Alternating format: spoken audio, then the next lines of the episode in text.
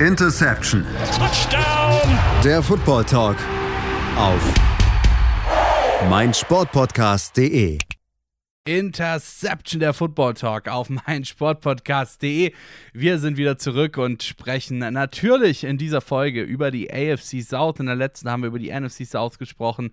Jetzt geht es hier bei uns nicht um die Wurst, dafür aber um die NFC South. Und wie ihr es von uns gewohnt seid, gehen wir natürlich äh, wie immer so vor, dass wir mit dem schlechtesten Team der vergangenen Saison äh, anfangen und dann am Ende beim besten Team der vergangenen Saison enden. Und die AFC South, ja, ähm, das ist auch wieder so eine Division, da weiß man nicht so ganz, was äh, Phase ist.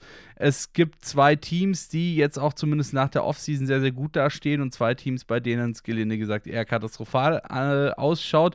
Wir fangen einfach mal an mit einem der beiden Teams, bei dem es jetzt nach der Offseason relativ gut ausschaut. Das sind die Jacksonville Jaguars in der vergangenen Saison ähm, ihre Division als viert, also schlechtestes Team abgeschlossen. Ähm, und darüber wollen wir jetzt sprechen. Diese Ausgabe sind das äh, Kevin Schüss und ich, Patrick Rebin. Grüße dich. Grüße. So, äh, du hast gerade eben schon angekündigt, ich lehne mich jetzt mal zurück, mach mir einen Kaffee ähm, und du sprichst über Trevor Lawrence. ja, also du hast es jetzt schon gerade gesagt, die Jaguars sind eins der Teams, das nach dieser Offseason besser dasteht. Und sicherlich muss man das einordnen. Also die Jaguars werden in der kommenden Saison keine Bäume ausreißen. Aber sie haben es geschafft, sich mit Trevor Lawrence das Draft-Prospekt schlechthin zu sichern, schlechthin zu sichern. Und für mich den Quarterback, der diese Franchise zurück auf die Erfolgsspur führen wird. Also wenn man von Einzug ins AFC Championship Game vor ein paar Jahren vom, von der Erfolgsspur sprechen möchte. Ähm, ja, also ich denke über Trevor Lawrence. War ja, war ja, auch, war ja auch ein hartes Stück Arbeit, sich Trevor Lawrence zu holen in der ja, letzten Saison. Also weiß, war hart. also, ja, ich möchte jetzt auch nicht alles nochmal wiederholen, was über, über den Spieler schon gesagt wurde. Also ich glaube, jeder weiß, dass Trevor Lawrence ein, Franchise, ein Spieler mit Franchise-Quarterback-Potenzial ist. Das sicherste Prospect seit Andrew Luck. Ähm, die Transition zur NFL wird dann so das nächste Thema und ein Quarterback ist auch nur so gut wie der Rest seines Teams, beziehungsweise wie die Umstände und die und das und die ähm, und die Umstände, die die, die die Franchise ihm schafft. Aber ich bin guter Dinge, dass die Jacksonville Jaguars mit Trevor Lawrence, mit Urban Meyer und mit einem klaren Plan vielleicht sogar schon in diesem Jahr einen großen Schritt nach vorne machen können auch wenn der Ausfall von Travis Etienne ähm, natürlich sehr schade ist, aber ja, das ist dann auch eher zu vernachlässigen unter dem Aspekt, dass sie ja trotzdem noch ähm, James Robinson haben, also quasi ein Running Back, der, ihn, der letztes Jahr bewiesen hat, dass er Starterpotenzial hat. Und von dem Aspekt her mit Trevor Lawrence, mit Urban Meyer, mit James Robinson, mit einer hoffentlich verbesserten Offensive Line bin ich guter Dinge, was die Zukunft der Jacks angeht. Ich bin gerade so ein bisschen zwiegespalten. Ähm, einerseits schade, andererseits super geil, dass wir noch nicht unsere Hot Take Folge hatten. Ähm, denn ich glaube, einer meiner Hot Takes wäre es gewesen, dass Gardner Minshew ähm, Week 1 Starter ist die hätte ich verloren. Aber dafür kommen wir schon in Woche 1 in den Genuss von Trevor Lawrence, ist ja mittlerweile raus, war sogar eines der ersten Teams jetzt, glaube ich, ähm, das sich auf den Week 1 Starter festgelegt hat, eben in Trevor Lawrence, der äh, Gardner Minshew auf Platz 2 verdrängt hat, der Mann mit dem schönsten Bart der Liga. Ähm, und ja, aber ansonsten offensiv, du hast schon gesagt, James Robinson stark, Carlos Hyde hat auch schon öfter mal gezeigt, dass er was kann. Noch vielleicht ein bisschen zu selten, aber ähm, definitiv hat auch er Wiederholungspotenzial dessen, was er schon gezeigt hat. Ähm, Gerade die Wide Receiver finde ich tatsächlich sehr spannend, äh, muss ich sagen. DJ Chark war in der vergangenen Saison schon teilweise wirklich stark drauf. Ähm, Marvin Jones äh, war so ein bisschen der Lichtblick bei den Lions in der vergangenen Saison. Äh, Philip Dorset ähm, hat bei den Patriots äh, im einen oder anderen Spiel gezeigt, dass er als äh, Second String Wide Receiver wirklich, wirklich was taugt und auch wirklich was reißen kann. Also ich bin tatsächlich sehr gespannt, muss ich sagen, gerade auf diese Offensive der Jacksonville Jaguars, oder? Ja, auf jeden Fall. Also das spielt natürlich mit rein, wie Urban Meyer als Head Coach in der NFL funktioniert.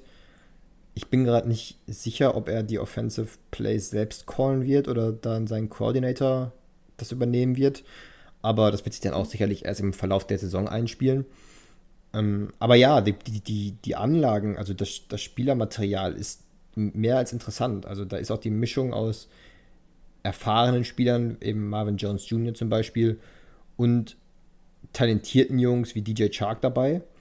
Ähm, du hast auch noch LaVisca Chenault, der, ja. der für mich super funktionieren kann. Den kannst du in die Slot packen, der läuft seine Slants solide, der ist ein überragender Separator für mich. Aber das hängt natürlich dann alles damit zusammen, wie der Gameplan aussieht. Ob du es schaffst, diese Spieler auch einzubringen. Also ich mache mir keine Sorgen, dass Trevor Lawrence die, die Würfe hinbekommt. Mache mir auch vergleichsweise wenig Sorgen, dass die Offensive Line hält. Aber wie wichtig ein Gameplan oder ein Offensive Scheme ist, das in der NFL funktioniert, weil es eben nicht mehr College ist, ähm, das steht außer Frage. Und damit kannst du dir auch das beste Spielermaterial zerschießen. Absolut, wobei man ja auch dazu sagen muss, dass Urban Meyer eben zwar, du hast es gesagt, von, direkt vom College jetzt kommt, ähm, jetzt seine Premiere in der NFL feiert, aber er auch wirklich mit sehr, sehr großen Vorschusslorbeeren in die NFL gekommen ist. Ähm, eben auch hier generell als sehr, sehr NFL-ready angesehen wird. Ähm, und dementsprechend, ja, glaube ich, dass es gerade, wenn du halt dann auch einen Quarterback wie Trevor Lawrence hast, der ja eben auch wirklich schon als, als Jahrzehnte-Talent gehandelt wird. Ähm, du hast es vorhin auch schon gesagt. Finde ich, ist einfach tatsächlich eine sehr, sehr spannende Kombination, gerade wenn du dann auch noch eben solche Spieler wie DJ Jark, ähm, Marvin Jones, äh, Lewis Casino, du hast ihn schon genannt, ähm, mit dabei hast. Und die Offensive Line ist auch gar nicht mal so schlecht eigentlich. Ne? Gerade so Spieler wie Andrew Norville zum Beispiel ähm, reißen es dann halt auch mal raus. Ja, also da gehe ich mit. Das Team hat offensiv ähm, gute Anlagen, hat auch defensiv gute Anlagen. Ist halt ein Team, was sich entwickeln muss, aber das ist für mich eines der größten Vorteile der Jacksonville Jaguars, dass du da einen klaren Plan hast, eine klare Identität, eine klare Struktur und einen klaren Plan auf die nächsten Jahre, in welche Richtung man gehen möchte. Du hast offensiv und defensiv Spieler, die du entwickeln musst, die sicherlich auch in den nächsten äh, ein, zwei Saisons äh, Lehrgeld zahlen werden, sei es jetzt Trevor Lawrence, weil die Coverages äh, einfach nochmal anders sind in der NFL, sei es defensiv, weil gewisse, ähm, sei es junge Cornerbacks, die halt beiten bei irgendwelchen Fakes oder sowas. Also das sind halt Sachen, die, die, die, die musst du einplanen, wenn du junge Talente hast. Aber das kriegst du dann eben auch raus, solange das Potenzial da ist. Und deswegen sind die Jaguars halt in einer sehr guten Position, wenn sich alles so, also wenn die, wie sagt man, wie, wenn die äh, wenn das sich so entwickelt, wie man, wie man sich erhofft. Also da ist natürlich immer die Gefahr dabei, dass sich irgendwas anders entwickelt. Keine Ahnung, irgendein Spieler funktioniert nicht so wie angedacht. Wieder erwarten ist Trevor Lawrence vielleicht doch nicht so gut. Urban Meyer ist, äh, hat Probleme mit der Transition von College zur NFL. Was weiß ich. Irgendwas läuft nicht so wie geplant und plötzlich zerfällt das Kartenhaus. Aber wenn man davon mal nicht ausgehen möchte, weil wir natürlich keinem Team was Schlechtes wünschen, sondern hoffen, dass alles so klappt, dann sind die Jaguars auf einem guten Weg, weil sie bis dato eigentlich alles richtig gemacht haben. Wenn man die äh, Verpflichtung von Tim Tebow äh, mal ausklammert. Aber gut, der ist ja auch wieder entlassen. Ich wollte gerade sagen, Tim Tebow ist mittlerweile ja schon wieder entlassen, ähm, darf sich wieder seiner Karriere als Priester widmen und ähm, Golfen oder so, was auch immer er sonst gerne in seiner Freizeit tut. Ja, ähm, äh, ich wollte tatsächlich jetzt auch noch ganz kurz was dazu sagen. Du hast jetzt zwar auch sehr, sehr viele Events benutzt ähm, in diesem Fall und ähm, ich wollte das jetzt noch ganz kurz, sage ich mal, mit der Situation bei den Carolina Panthers momentan vergleichen, wo ich ja vorhin sehr, sehr rumgemeckert hatte an deinen vielen Fans. Ähm, tatsächlich sehe ich aber die Jacksonville Jaguars in einer besseren Position als die Carolina Panthers, eben weil du zwar die unerfahrenere Mannschaft hast, jetzt gerade auf eben Head Coach, Quarterback und so weiter und so fort bezogen, dann natürlich auch das äh, Zusammenspiel aus Quarterback und Wide Receivern aber ich finde, du hast einfach die besseren Anlagen als bei den Carolina Panthers, wo eben auch schon Spieler durchaus äh, ja, enttäuscht haben oder zumindest mal nicht zu überzeugen wussten, oder? Ja, der Unterschied zwischen den Spielern bei den Panthers, wenn man jetzt allen voran Sam Darnold nennt und eben Trevor Lawrence bei den Jacksonville Jaguars, ist, dass ähm, Trevor Lawrence keine Flecken auf seiner weißen Weste hat.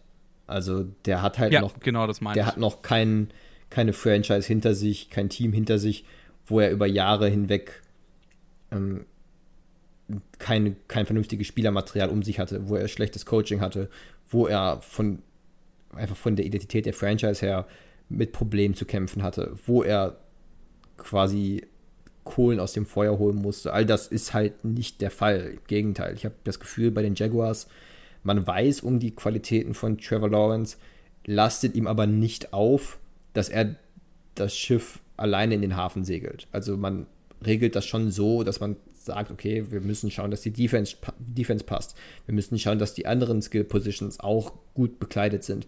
Wir dürfen nicht erwarten, dass nur weil wir hier einen Quarterback haben, der auf dem Papier oder in der Theorie eher das Potenzial hat, irgendwann der beste Quarterback der NFL zu werden, ähm, dürfen wir uns nicht darauf verlassen und hoffen, dass das jetzt ein Selbstläufer wird. Und den Fehler haben die Jets halt mit Sam Darnold irgendwie gemacht, haben halt gesagt, okay, wir haben hier diesen Quarterback, der hat Talent, der regelt das schon. Und die Jaguars machen es eben genau richtig, dass sie Trevor Lawrence trotz seiner Fähigkeiten m, Druck von den Schultern nehmen und von ihm nicht erwarten, alles alleine zu regeln. Ja, bin ich absolut bei dir. Ähm, deswegen, ja, bin ich sehr gespannt tatsächlich auf die nächste Saison. Und äh, was ich auch noch dazu sagen wollte, bei den, wo wir wieder bei meinem Lieblingsthema sind, bei den Jacksonville Jaguars spielt mit Dakota Allen übrigens auch einer der äh, bekannteren Absolventen der Last Chance U. Damit gehen wir ganz kurz in die Pause. Äh, damit gehen wir ganz kurz in die Pause hier bei der AFC South und melden uns dann gleich wieder mit dem zweitschlechtesten Team der vergangenen Saison. Das waren die Houston Texans. Und eigentlich frage ich mich so ein bisschen, wie die Texans es geschafft haben, nicht als erstes genannt zu werden hier in unserer Season Preview auf die kommende Saison. Damit gehen wir ganz kurz in die Pause und sagen bis gleich.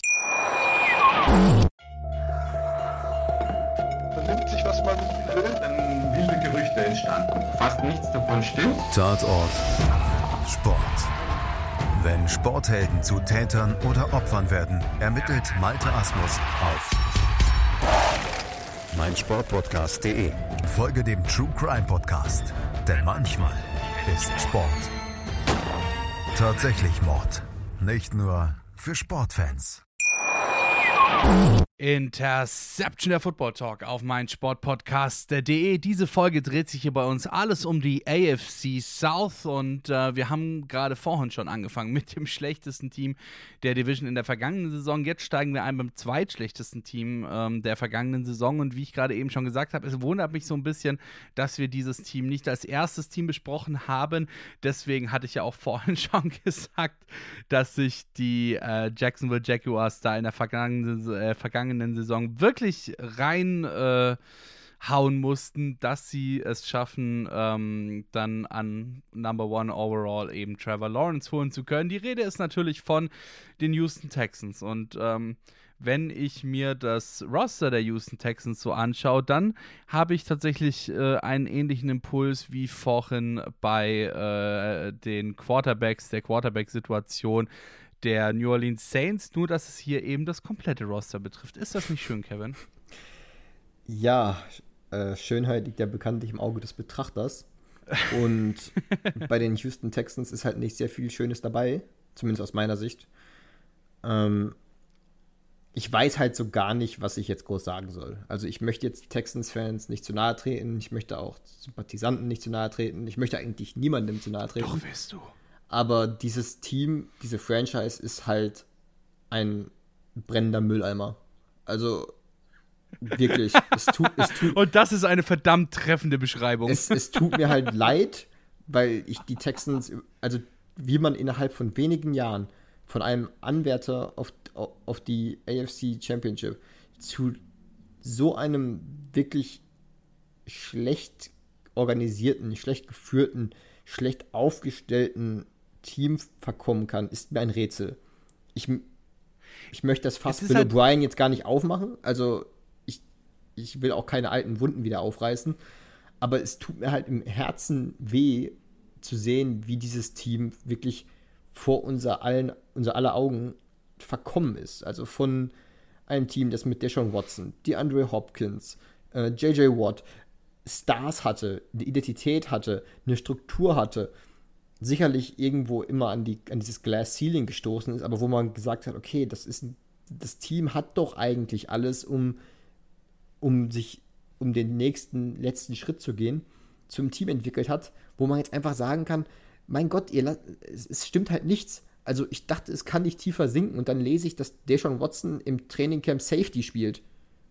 Also, ja, na, es ist, halt, es ist halt ganz kurz, ähm, ich wollte an der Stelle tatsächlich auch nochmal einhaken, weil ich finde einfach, dieses Team, ähm, dieses, dieses Team der Houston Texans, es hat so ein paar Lichtblicke, ja, aber es passt irgendwo einfach nicht zusammen, beziehungsweise diese Lichtblicke hattest du eben auch teilweise schon in der letzten Saison und trotzdem hat es nicht funktioniert. Du hast mit Deshaun Watson einen der besten Quarterbacks, die du momentan haben kannst, ja.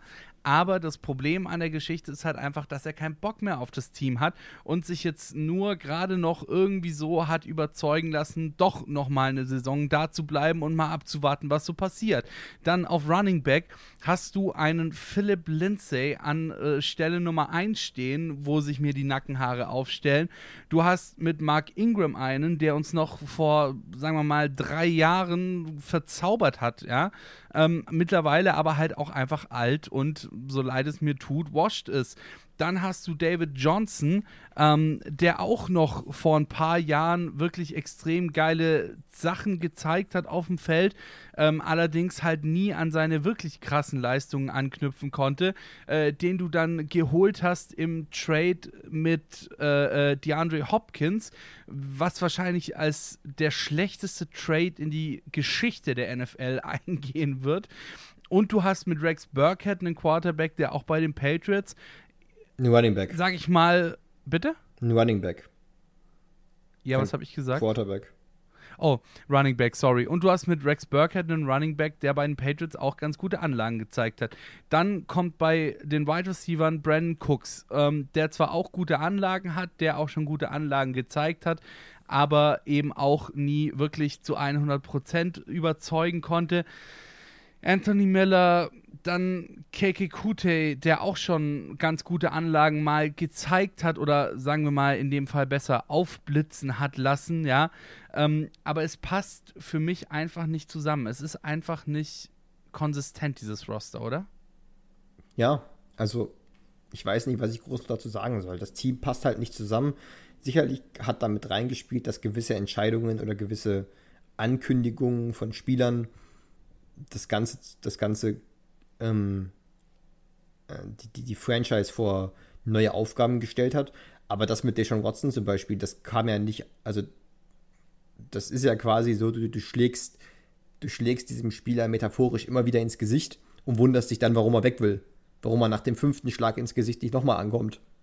Also, das war ja dann auch ähm, ein eigens geschaufeltes Grab, was die Texans da äh, vorgefunden haben dass, dass Deshaun Watson weg möchte oder weg wollte und immer noch möchte, ähm, kam ja nicht aus dem Nichts. Ist ja ein bisschen ähnlich wie Aaron Rodgers mit den Green Bay Packers. Nicht auf so extrem Level natürlich bei den Packers wie bei den Texans, aber da kann man auch sagen, ja, wir haben als Franchise gewisse Entscheidungen getroffen, also dürfen wir uns nicht wundern, wenn der Quarterback dann für sich entscheidet, dass er hier nicht best spielen möchte.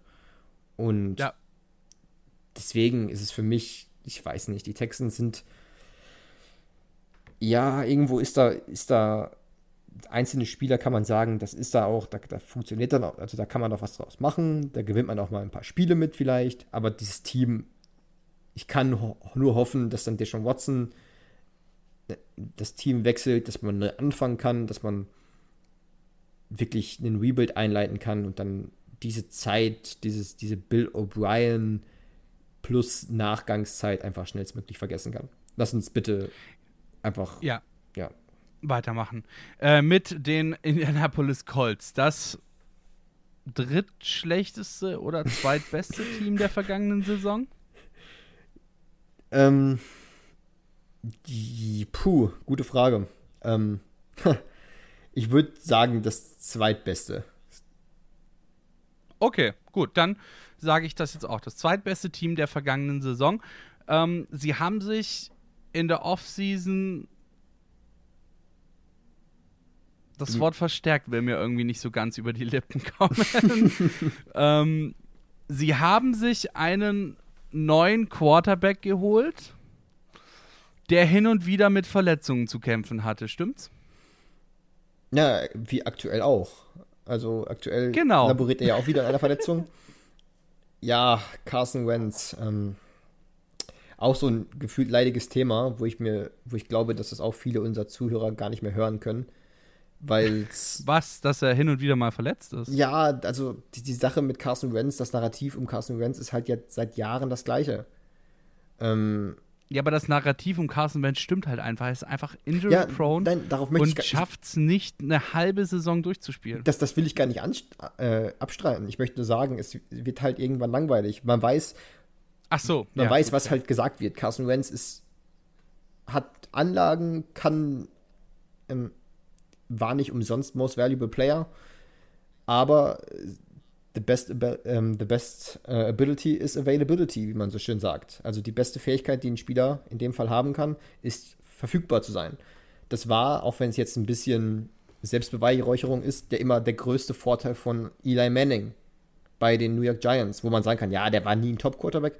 Nein, war er nie, aber er war halt immer da. Also er war halt Mr. Zuverlässig, zuverlässig. ähnlich Tom Brady ähm, bei den Patriots oder eigentlich immer das ist eben eine wichtige Eigenschaft, die ein Quarterback oder einen grundsätzlichen Spieler haben muss. All das Talent und die Fähigkeiten und die, und die Qualitäten, wie auch immer man es jetzt umschreiben möchte, die ein Spieler haben kann, bringen dir nichts, wenn er nicht spielen kann. Und bei Carson ja. Wentz ist das halt, ist, der ist halt der Prototyp für dieses Narrativ. Dahingehend, dass er sehr hohe, sehr große Anlagen hat. Sicherlich die letzte Saison bei den Eagles, hm, da kam auch einiges zusammen. Aber dass er ein fähiger Quarterback sein kann, hat er über Jahre bewiesen. Jetzt hat er mit Frank Reich seinen ehemaligen Offensive Coordinator von den Eagles wieder. Fällt jetzt halt leider aus, aber. Ähm, ich wollte ja sagen, das ist ja das Problem. Du hast es ja schon gesagt, er hat wirklich gute Anlagen, er hat auch schon bewiesen, dass er was kann, aber er fällt halt aus. Und auch wenn ich jetzt 20 Euro ins Phrasenschwein äh, schmeißen muss dafür, the best ability is availability und die ist halt bei Carson wer, Wentz einfach nicht gegeben. Wer hat diesen ja. klugen Satz denn gesagt? The best ability is availability. Also wer hat, wer hat diesen, diesen Genie, diesen, diesen, diesen phrasierten Geniestreich denn von sich gegeben? Das ist ja. Ja, egal. Kann, ja, also ich bin da halt bei dir. Ich bin da halt bei ähm, dir. Es ist, es ist halt wirklich so, bei Carson Wentz ist das nicht erfüllt und dahingehend, weil also du vorhin das, das Problem, ja, und, und das Problem, und das Problem, um jetzt endlich von diesem leidigen Scheißthema Carsten Wentz wegzugehen, ähm, das Problem ist halt auch, dass ich jetzt eigentlich auch gar keinen Bock habe, über die Wide Receiver bei den Colts zu reden, weil wenn Carson Wentz weg ist, dann hast du Jacob Eason, Sam Ellinger und Brett Huntley auf Quarterback stehen. Und ähm, dann bringt dir auch ein T.Y. Hilton, der sehr, sehr gute Sachen schon gezeigt hat, ein Michael Pittman Jr., der mit sehr vielen Vorschusslorbeeren ähm, in die Liga kommt, nichts. Und es ist einfach, ja, weißt du, wie ich meine? Ja, über Michael Pittman hatten wir, glaube ich, sogar in unserer Rising Stars Episode gesprochen. Ist natürlich dann bitter, wenn dein Quarterback nicht da ist, auf den du maßgeblich angewiesen bist. Und ja. bei den Colts kann man jetzt noch darüber reden, dass natürlich auch Quentin Nelson ironischerweise mit derselben Verletzung äh, ausfällt. Im schlimmsten, im besten Fall ist er zum Saisonstart wieder fit. Im schlimmsten Fall fehlt er bis Woche 8. Ähnlich eben Carson Wentz. Und aber trotzdem ist das ganze, die ganze Geschichte um die Indianapolis Colts steht und fällt mit Carson Wentz. Also in den letzten Jahren war es bei den Colts immer so, wie sieht der langfristige Plan auf Quarterback aus? Andrew Luck hat dann hat seine, seine hat überraschend seinen Rücktritt bekannt gegeben, verständlicherweise. Dann kam eben Philip Rivers, wo man dann gesagt hat, ja, okay, der hat halt nicht mehr viel im Tank, der Arm ist angeschossen, aber das geht noch für einen kurzen Run, hat dann auch nicht funktioniert.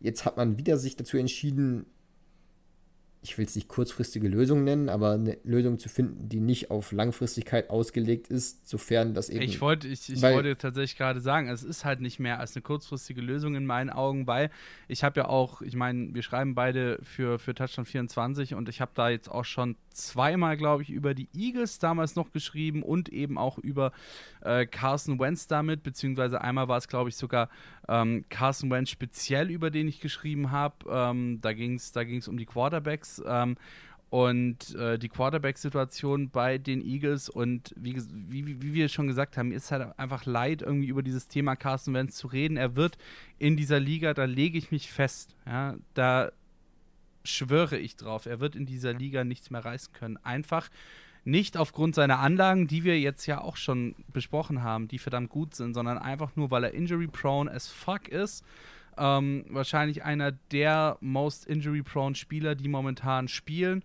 und äh, dementsprechend es niemals schaffen wird, eine komplette Saison auf konstant starkem Level durchzuhalten, um sein Team irgendwo hinzuführen.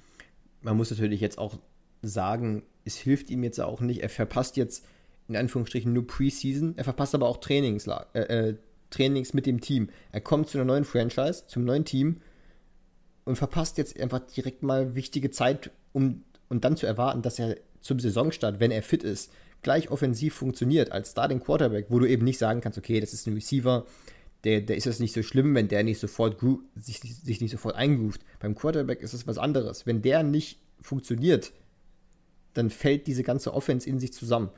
Und Carson ja. Wentz ist die Sache, wo du sagst, er, wird niemals in dieser Liga was reißen ähm, ist eine Frage, wie man das definiert. Wo ich aber mitgehe, ist die Tatsache, es wird halt nicht besser. Also, wenn du verletzungsanfällig bist, diese, dieses Wear and Tear, diese, dieser Verschleiß, den du in, dein, in deinem Knochen, in deinem Knochen, in deinem Körper hast, der wird ja nicht besser. Das ist, es wird nur schlimmer. Je häufiger du dich verletzt, je mehr passiert. Bei einem normalen NFL-Spieler oder generell Profisportler sagt man ja schon, ähm, wenn der sich einmal verletzt, so das kann im schlimmsten Fall die, die Karriere um mehrere Jahre einfach verkürzen. Und je, je, früher, je früher das passiert, desto drastischer ist es. Also, um jetzt ein Beispiel wieder aus der NBA zu bringen, ein Vergleichsbeispiel, als, als Los Angeles Lakers-Fan weiß ich das sehr gut. Anthony Davis, ähm, junger Spieler, hatte aber in seiner Karriere schon diverse Verletzungen und damit weiß man, der wird nicht, der wird keine Karriere bis tief in die 30er Jahre haben. Also einfach aufgrund nee, der Tatsache. Besseres, noch besseres Beispiel Derrick Rose. Derrick Rose, ja. so leid es mir tut. Ähm, zwar ist Rose jetzt momentan wieder dabei, sich ranzuarbeiten. Er hat auch letzte Saison schon wirklich einiges gezeigt, aber er wird nie wieder, nie, nie wieder an diese, so leid es mir tut, ja, ich bin absoluter Derrick Rose-Fan. Ähm, ich finde es einfach ein geiler Spieler, ohne jemals irgendwie Bulls-Fan gewesen zu sein oder so. Ähm, aber er ist einfach ein geiler Spieler, aber trotzdem wird er niemals mehr an diese MVP-Saison ranreichen können. Eben aufgrund seiner jetzt Verletzungshistorie. Ich meine, er war drei Jahre quasi komplett raus. Hat sich jetzt zwar durch pure Willenskraft irgendwie wieder rangekämpft, aber wie gesagt, also an diese MVP-Saison wird er nie wieder anknüpfen können. Und, und genau das ist, das ist nur, nur in Anführungsstrichen die NBA. In der NFL reden wir von, sei es auf Quarterback jetzt, wo du noch vergleichsweise wenig Tackles hinnehmen musst, aber du steckst trotzdem Sacks ein. Du wirst trotzdem, ähm, wenn du dann mal mit dem Ball läufst, was Carson Wentz ja nun mal auch gerne tut, kriegst du Late Hits, du kriegst, ähm, wenn du mit dem Ball läufst und, und slidest, noch einen mit von den, von den Defendern. Solche Sachen passieren im Trainingcamp. Du knickst mal um und wo ein anderer Spieler, der dann vielleicht äh, noch keine Vorverletzung hatte, vielleicht wieder aufsteht, ist Carson Wentz dann anfälliger dafür, dass er sich, mal, dass er sich was zerrt, dass er sich was bricht, dass er sich was verstaucht, was weiß ich. Solche Sachen passieren nun mal bei einem Spieler, der anfällig für Verletzungen ist, deutlich schneller. Und in einem Sport, in einem Kontaktsport wie American Football, ist es umso schwerwiegender. Und da werden die Indianapolis Colts, wünsche ich jetzt wie ähnlich bei den Jaguars, wünsche ich ihnen, wünsche ich das den Colts nicht, aber sie haben sich damit nun mal einen Quarterback ins Haus geholt, der in den letzten Jahren Verletzung um Verletzung hatte und obendrein eine gewisse Hypothek mitbringt. Wobei ich tatsächlich an der Stelle sagen muss, dass die NFL keine Kontaktsportart ist. Das ist äh, Basketball. Äh, die, äh, die NFL bzw. American Football ist definitiv Kollisionssportart. Ja, Und ähm, das macht die Sache halt nochmal um einiges schlimmer. Ja, das war es, glaube ich, jetzt auch alles, was man zu den Indianapolis Colts sagen kann. Wir äh, freuen uns, denn jetzt wird's besser. jetzt kommen nämlich hier die Tennessee Titans. Bis gleich. Wie baut man eine harmonische Beziehung zu seinem Hund auf? Puh, gar nicht so leicht. Und deshalb frage ich nach, wie es anderen Hundeeltern gelingt, beziehungsweise wie die daran arbeiten. Bei Iswas Dog reden wir dann drüber. Alle 14 Tage neu mit mir, Malte Asmus und unserer Expertin für eine harmonische Mensch-Hund-Beziehung, Melanie Lippisch. Ist was, Dog? Mit Malte Asmus. Überall, wo es Podcasts gibt. Interception der Football Talk auf mein Sportpodcast.de. In dieser Folge dreht sich bei uns alles um die AFC South und wir haben jetzt gerade schon das Schlimmste hinter uns gebracht, Kevin. Jetzt, es geht bergauf. Gott sei Dank.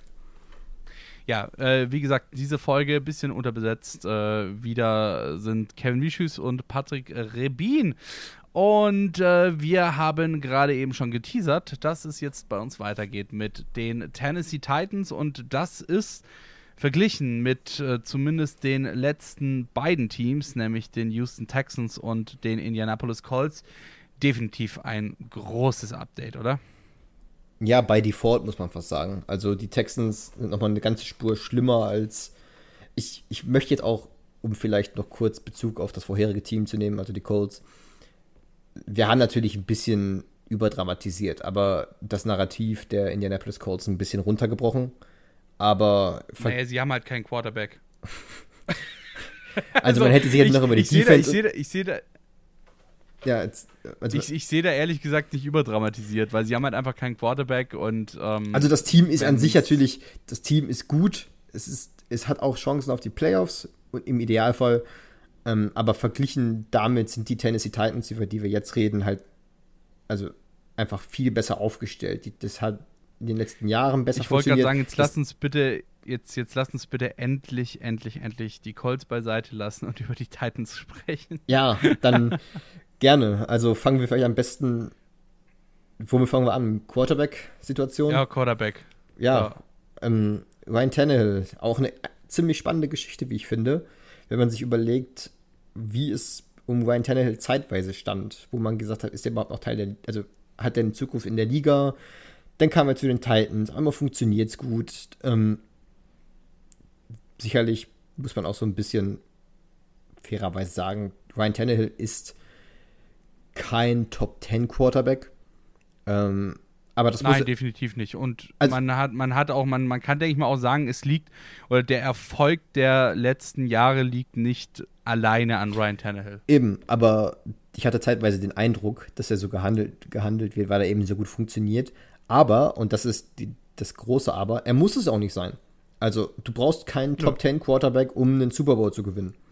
Und in diesem System funktioniert Ryan Tannehill einfach sehr gut. Er macht das, was er machen muss, um dieses Team zu gewinnen, um dieses Team zu Siegen zu führen. Und ähm, es, gab, gibt so ein schönes Statement, so ein schönes Zitat von Drew Brees, der wohl zu James Winston gesagt haben soll: ähm, Be Bruce Wayne and only be Batman when you have to be. You don't have to be Batman all the time. Was halt quasi so viel heißt wie sei der Normalo, solange du kannst, und sei nur dann der Superheld, wenn es wirklich nötig ist. Du musst nicht immer der Superheld sein. Und Ryan Genau, und vor allem du musst halt, du musst halt, du musst halt die Fähigkeit haben, dich zu diesem Superheld verwandeln zu genau, können, wenn du gebraucht Genau, hast. also wieder. Das ist halt das Ding. Quervergleich zu den Giants mit Eli Manning. Der war average at best, aber in den wichtigen Momenten hat er es eben geschafft. Und Ryan Tannehill ähnlich. Der macht halt das, was er machen muss, ist ein solider bis guter Quarterback, der dir auch mal in manchen Spielen, wo das Running Game vielleicht nicht so gut funktioniert, in den seltenen Spielen, auch in der letzten Saison gab es, glaube ich, nur zwei oder drei Spiele, wo Derrick Henry mal nicht eskaliert ist, hat Ryan Tannehill funktioniert. Aber wenn er das abrufen kann, auf Kommando quasi, jetzt auch mit, den neuen, mit der neuen Primärwaffe auf Receiver, dann ist das absolut, absolut ausreichend, um die Titans zu einem der Teams äh, avancieren zu lassen, das um den Super Bowl mitspielen kann. Absolut und vor allem, du hast jetzt auch gerade eben ja schon die Skill Positions angefangen anzusprechen und ähm, ich würde jetzt tatsächlich auch bei den, bei den Titans äh, mich ein bisschen mehr auf die Skill Positions versteifen wollen, denn äh, da haben wir halt wirklich extrem starke Spieler. Ähm, klar, wie gesagt, Derrick, Derrick Henry, da müssen wir nicht drüber reden, ähm, deswegen jetzt gleich Skill Positions Running Backs. Ähm, AJ Brown hat absolut gute Spiele gezeigt. Ähm, würde ich jetzt auch nicht als Superstar bezeichnen, definitiv, aber ähm, als Star to be vielleicht, oder? Ja, durchaus. Also er hat über die letzten Jahre eigentlich sich konstant weiterentwickelt und ja. jetzt mit, äh, mit Julio Jones wird es nur besser. Eben, ich wollte gerade sagen, ja, Julio Jones, absolut geile Addition für dieses Team, weil du einfach ähm, einen extremst guten Wide Receiver, einen extrem erfahrenen Wide Receiver, jetzt noch zu deinem Team hinzufügen konntest und ähm, damit halt auch letzten Endes, du hast gerade vorhin schon gesagt, Derrick Henry, er hat nicht oft nicht funktioniert. Aber jetzt ist es eben auch kein Problem mehr, wenn er mal nicht funktioniert. Jetzt muss er dieses Team nicht mehr alleine schultern. Klingt jetzt vielleicht ein bisschen doof, weil er es nicht getan hat, äh, beziehungsweise weil er es nicht musste. Er ist einfach ein verdammt guter Quarterback wollte ich schon sagen. Er ist einfach ein verdammt guter Running Back. Ähm, deswegen konnte er sein Team schultern. Aber jetzt muss er es nicht mehr, weil jetzt hast du nämlich mit Julio Jones einen absoluten Star-Wide Receiver bei dir im Team, der dein Team alleine schon besser macht. Dazu dann eben noch AJ Brown, der, wie du schon gesagt hast, ähm, sich stetig weiterentwickelt und sich stetig verbessert. Also ich muss sagen, Future's Bright äh, in Tennessee, oder? Ja, und was bei den Titans halt sehr gut ist, wenn man jetzt auf Julio Jones nochmal schaut und Vergleiche zieht zu den Indianapolis Colts und zu Carson Wentz, ähm, weil sicherlich das Thema Injury Prone jetzt auch irgendwie aufkommen könnte, wobei ich bei Julio Jones noch sagen würde, der war in der letzten Saison halt immer so kleinere Wehwehchen gehabt, hatte aber jetzt keine schwerwiegende Verletzung, die ihn permanent ich rausgenommen hätte. Sagen, als Prone ist das jetzt nicht. Nee, aber der, der Punkt ist, ähm, ein Wide Receiver ist sowas wie eine Luxuskarosse. Es ist quasi ein nice to have, aber im Fall der Tennessee Titans kein must have. Also sie haben in der letzten Saison eben gezeigt, dass sie auch ohne einen Julio Jones funktionieren, weil sie eben Derrick Henry haben. Und wenn Derrick Henry nicht funktioniert, können Ryan Tannehill und AJ Brown ähm, die Offense schultern. Oder eben auch, dann weiß ich nicht, Ryan Tannehill bindet seine Tight Ends mehr ein. Es wird mehr Two End Sets gelaufen es funktioniert halt bei den, bei den Tennessee Titans offensiv sehr gut, weil sie eine klare Identität haben. Und jetzt mit Julio Jones ist der, ist der Vorteil, dass sie, dass sie dafür nichts aufgeben mussten. Also es ist ein Plus, was sie haben. Ein zusätzliche, eine zusätzliche Waffe. Und wieder ein Unterschied zu den Cleveland Browns, wo man sagen kann, ja, war das mit Odell Beckham Jr. bei den Cleveland Browns nicht ähnlich? Nein, weil Julio Jones in einem Alter ist und in einem und in einer Situation, wo er einfach, wo ich glaube, er möchte einfach gewinnen. Und er hat für mich immer den Eindruck gemacht, als ging es ihm nicht darum, seine Stats zu haben, sondern zu gewinnen. Er macht das, was er machen muss, auch bei den Falcons, um seine Offense oder das Team zu Siegen zu führen. Und im Fall der Titans, wenn es Derrick, die Identität dieser Offense ist Derrick Henry, und das weiß Julio Jones, das war, wird vorher, wird er gewusst haben, und er kommt jetzt als Teil dieser Offense dazu, über den es laufen kann, wenn eben das Laufspiel zugestellt wird von der Front Seven. Wenn vielleicht AJ Brown auch nicht funktioniert. Dann noch jemanden wie Julio Jones zu haben, ist ein immenser Vorteil für diese Offense und gibt Mike Rabel und auch Quarterback Ryan Tannehill nochmal ganz andere Möglichkeiten. Absolut und vor allem, ähm, du hast es gerade vorhin den Vergleich zwischen Odell Beckham Jr. und Julio Jones angesprochen. Ich bin da ähnlicher Meinung wie du. Ich sehe da auch überhaupt keinen Vergleich, alleine schon ähm, aufgrund der Reife. Ne? also ich finde, ähm, dass Julio Jones ein viel, viel reiferer Spieler ist ähm, als, äh, als, als, als Odell Beckham Jr. Ähm, und nicht nur ein reiferer Spieler, sondern er ist auch einfach reif im Kopf irgendwo. Ja, hast du schon mal irgendwo, sage ich jetzt mal, schlechte oder unvorteilhafte Schlagzeilen über Julio Jones gehört oder gelesen? Ich nicht. Nein. Hast du über Odell Beckham Jr. gelesen, ja, ungefähr jede Saison, äh, alle paar Wochen mal eine. Ähm, und das macht einfach den Unterschied aus und das, finde ich, macht eben auch dann den Wert für dieses Team aus. Du hast einen extrem ähm, äh, äh, einen, einen, einen, Spieler, der, der dein Team einfach besser macht, ja. Ähm, du hast gesagt, der nicht auf seine eigenen Stats schaut, sondern der das Team versucht besser zu machen, der gewinnen will, der vor allem jetzt auch endlich mal einen Ring gewinnen will. Ich meine, er war so kurz davor mit den Atlanta Falcons ähm, und ist dann halt ja an einem Viertel gescheitert. Ähm, natürlich bringt dich das oder natürlich zieht dich das dann auch erstmal runter, wenn du den Super Bowl quasi schon fast in deinen Händen hast und dann am Ende doch wieder abgeben musst. Aber es bringt dich eben auch als Spieler weiter. Es lässt sich als Spieler nochmal reifen. Du wirst noch hungriger drauf, weil du ja schon mal so kurz davor standest. Du weißt, dass es klappen kann und ähm, das finde ich ist einfach auch eine extrem große Upside, die Julio Jones mitbringt. Ähm, ich würde jetzt tatsächlich die Tennessee Titans noch nicht zu einem Titelfavoriten in der nächsten Saison stilisieren.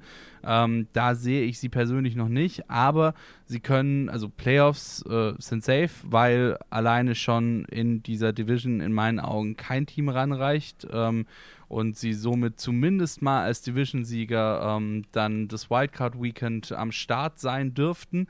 Ähm, Allerdings muss ich auch tatsächlich sagen, sehe ich sie auch in den Playoffs noch weiter, eben weil du jetzt ähm, einige sehr erfahrene Spieler dabei hast. Ja, du hast Ryan Tannehill, der auch schon lange in dieser Liga spielt, der auch schon viel gesehen hat, der auch schon viel erlebt hat äh, auf dem Footballfeld. Du hast eben Julio Jones, äh, einen extrem guten Wide Receiver, einen extrem erfahrenen und reifen Wide Receiver. Ähm, dann, wie gesagt, AJ Brown, der sich konstant weiterentwickelt und natürlich mit Derrick Henry eine der krassesten Maschinen der Liga. Ähm, also ich sehe die Zukunft wirklich, wirklich stark bei den Tennessee Titans.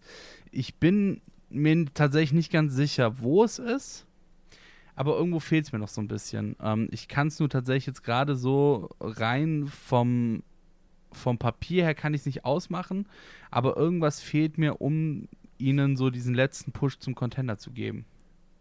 Also für mich ist es wahrscheinlich die Defense.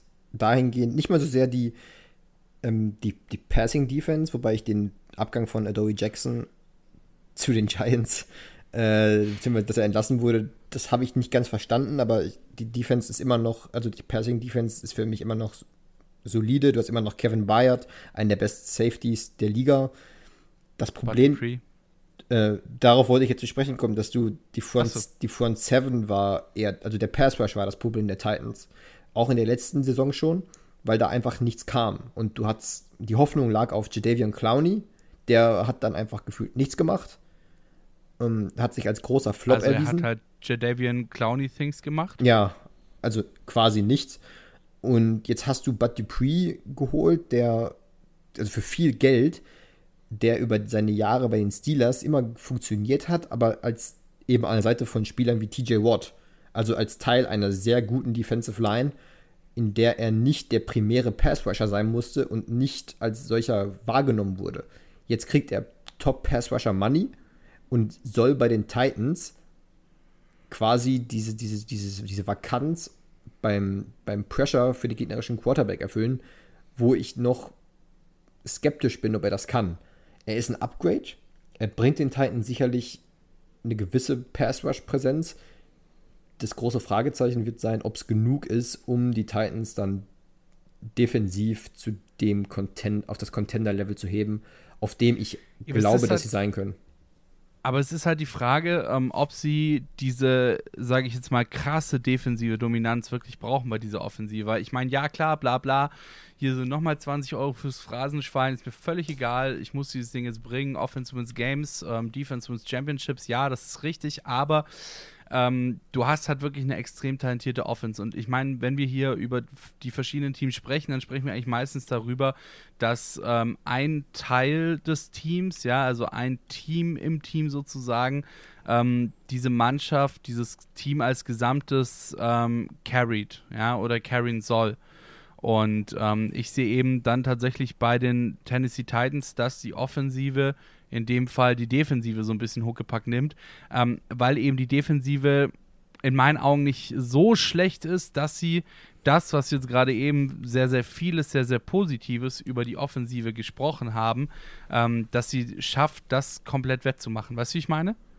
Ja, der Unterschied ist für mich, dass bei, wenn ich jetzt einen Vergleich ziehe zu den Cleveland Browns, also es gibt so Teams, äh, lass mich anders anfangen, es gibt Teams, die, die, die Top-Contender haben auch ein Zugpferd. Bei den Kansas City Chiefs ist es zum Beispiel die Offense.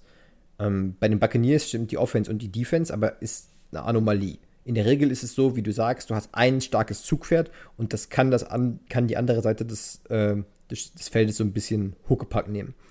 Der Unterschied ist, dass bei Teams, die wirklich um den Super Bowl mitspielen können, kannst du dann argumentieren, die, die vergleichsweise schwächere Seite kann absteppen, wenn es nötig ist. Bei den Chiefs kann dir die Defense durch ein paar Big Plays, wenn die Offense mal nicht funktioniert, trotzdem ein Spiel gewinnen. Ähm, bei den Cleveland Browns, wenn diese Passlast, diese, diese Play-Action-Heavy Run-Offense über Nick Chubb und Kareem Hunt äh, mal nicht funktioniert, hast du in der Defense immer noch genug Playmaker, um mal Spiele zu gewinnen. Allen voran Miles Garrett, du hast Denzel Ward auf Running, auf ähm, Cornerback, du hast da einfach Playmaker. Bei den Titans hingegen würde ich behaupten, wenn diese Offense, die sicherlich viele Minuten offensiv fressen wird, weil, sie, weil das eben sehr lauflastig wird, wenn die aber mal nicht funktioniert, ist die Defense dann gut genug? Da und da ist das Fragezeichen für mich einfach größer als bei den anderen Teams. Alles klar. Dann würde ich sagen, war das auch wieder ein wunderschönes Wort zum Sonntag und es das auch mit den Tennessee Titans und damit auch mit der AFC South. Und ja, jetzt natürlich fehlt noch eine Kleinigkeit, nämlich das gleiche Spielchen wie auch äh, bei den vergangenen Divisions schon, dass wir uns mal anschauen, ähm, wo die Teams denn, so wie wir sie jetzt besprochen haben, am Ende landen können. Und ich mache einfach wieder einen Vorschlag und du sagst, ob du mir zustimmst oder ob du dagegen bist ich glaube tatsächlich, dass wir uns bei dieser Division sehr, sehr einig sein werden, weil es einfach nicht so extrem schwer ist. An vier ganz klar die Houston Texans. Ähm, wir haben es gerade eben schon gesagt, das Team passt einfach überhaupt nicht zusammen. Es ist nicht konsistent. Es ähm, hat zwar ganz okay Einzelspieler, die auch schon was gezeigt haben, aber eben nie in einer Rolle waren, in der sie wirklich abliefern mussten. Und äh, eben auch, ja, die Teamzusammenstellung passt einfach irgendwie nicht zusammen. Platz Nummer drei wird in der Vergang äh, wird in der nächsten Saison, und da ist jetzt tatsächlich so ein bisschen wieder die Schwierigkeit. Irgendwie tatsächlich ist mir aufgefallen, dass bisher eigentlich immer zwischen Platz zwei und Platz drei diese extreme Schwierigkeit herrscht. Ähm, Platz drei würde ich an der Stelle tatsächlich die Indianapolis Colts setzen. Einfach weil äh, ich mir nicht vorstellen kann, dass Carson Wentz ähm, fit bleiben kann. Und dann bricht halt eben dieses ganze Konzept zusammen. Ohne Quarterback gewinnst du keine Spiele. Ähm, ich sehe sie noch besser als die Houston Texans, gar keine Frage. Äh, vor allem, weil Carson Wentz wahrscheinlich auch nicht die komplette Saison über verletzt sein wird, sondern dann halt wahrscheinlich wieder irgendwann mit Season ähm, den Einbruch erleben wird, beziehungsweise dann halt wieder irgendeine dumme Verletzung kriegt, äh, die ihn dann für den Rest der Season rauskatapultiert. Platz Nummer zwei geht an die Jacksonville Jaguars, eben weil ich dieses Experiment, sage ich jetzt mal in Anführungszeichen, mit einem äh, First-Year-Coach, mit einem First-Year-Quarterback und äh, vielen guten Anlagen mit äh, DJ Jark zum Beispiel ähm, extrem spannend finde. Und Platz Nummer 1 geht ja, relativ deutlich an die Tennessee Titans. Ja, ähnlich wie bei unserer Preview mit der NFC South bin ich auch hier der Meinung, 2 und 3 gehören getauscht. Also ich sehe klar, wenn die, ähm, wenn sich Carson Wentz verletzt, bricht das alles zusammen. Aber wenn Carson Wentz zumindest zweite Teile der Saison auf dem Feld steht, denke ich, dass die Colts doch noch deutlich besser sind als die Jacksonville Jaguars. Einfach Trevor Lawrence ist ein Rookie, Urban Meyer ist quasi Rookie, Rookie Head Coach in der NFL. Das Team ist jung, das Team wird Fehler machen und ich sehe sie eher marginal besser als die, also näher an den Texans tatsächlich als an den Colts. Deswegen für mich Titans auf 1, äh, Colts auf 2, Jaguars auf 3, Texans auf 4. Alles klar. Dann war es das auch mit unserer Preview auf die AFC South. Ähm, hört gerne auch nochmal unsere anderen Previews an, äh, hört unsere anderen Podcasts an. Zum Beispiel vor unseren Previews haben wir gesprochen über den 2017er NFL Draft und haben diesen geredraftet. Das war's für diese Ausgabe Interception Football Talk auf meinsportpodcast.de. Schaut auch gerne einfach mal auf unseren Social Media Seiten vorbei. Interception Football Talk auf Facebook, at InterceptionFT bei Twitter und bei Instagram. Bleibt dran Schaltet uns weiterhin ein, was irgendwie doof ist, weil ihr uns ja nicht einschalten müsst, sondern halt anklicken müsst, unsere Podcasts. Deswegen klickt unsere Podcasts weiter an. Ähm, das waren Kevin Wieschüss und Patrick Rebin. Es war mir wie immer eine Ehre und wir hören uns schon ganz, ganz, ganz bald wieder. Da bin ich mir sicher. Ciao. Interception. Touchdown. Der Football Talk auf meinsportpodcast.de.